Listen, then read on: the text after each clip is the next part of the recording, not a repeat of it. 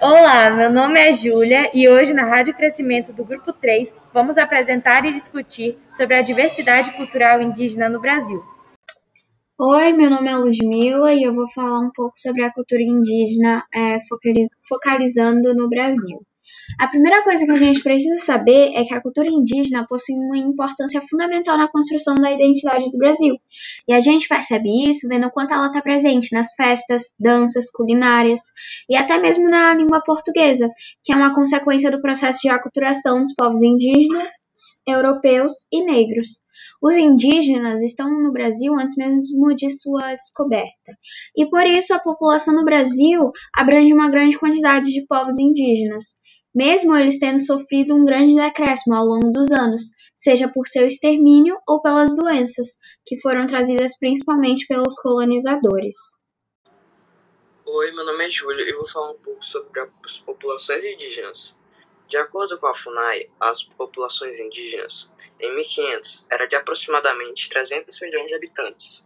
Em 1650, esse número caiu para cerca de 700 mil indígenas, chegando a 70 mil em 1957.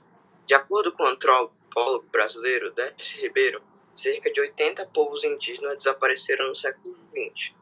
O censo demográfico do IBGE do ano de 2010 constatou que no Brasil há cerca de 817.963 povos indígenas. Oi, meu nome é Júlia e hoje eu vou falar sobre as estruturas sociais e as culturas indígenas.